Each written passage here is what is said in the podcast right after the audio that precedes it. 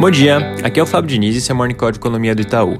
Começando pela Alemanha, hoje mais cedo o indicador de confiança empresarial, o IFO, referente ao mês de julho. O índice recuou para 100,8, vindo de 101,8 no mês passado, que foi um pouco pior do que a nossa projeção e que a mediana das expectativas, que era de 102,5. A queda foi puxada principalmente pelo componente de expectativas, que acabou sendo afetado pelos temores associados à variante Delta. Apesar disso, o índice permanece num patamar bem forte.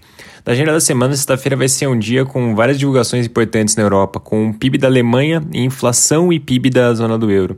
Enquanto isso, nos Estados Unidos, o destaque da agenda da semana fica pela reunião do FOMC na quarta-feira e também as negociações em torno do pacote de infraestrutura que a gente comentou na semana passada. No Brasil, o noticiário do final de semana continuou repercutindo essa pequena reforma ministerial que a gente comentou. Lembrando aqui que a ideia é que o senador Ciro Nogueira vá assumir o cargo de ministro da Casa Civil e, além disso, a pasta de Emprego e Previdência, que hoje fica no Ministério da Economia, deve voltar a ser um ministério que vai ficar com Onyx Lorenzoni.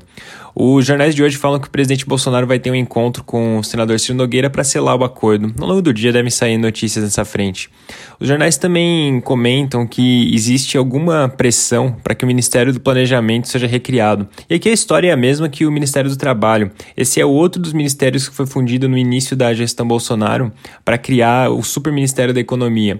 Também é importante acompanhar como essa discussão se desenrola e principalmente possíveis reações de, de membros do Ministério da Economia em relação relação a isso. Na agenda da semana, destaque para os dados de emprego. Na quarta-feira sai o CAGED, referente ao mês de junho, e na sexta-feira sai o desemprego para o mês de maio.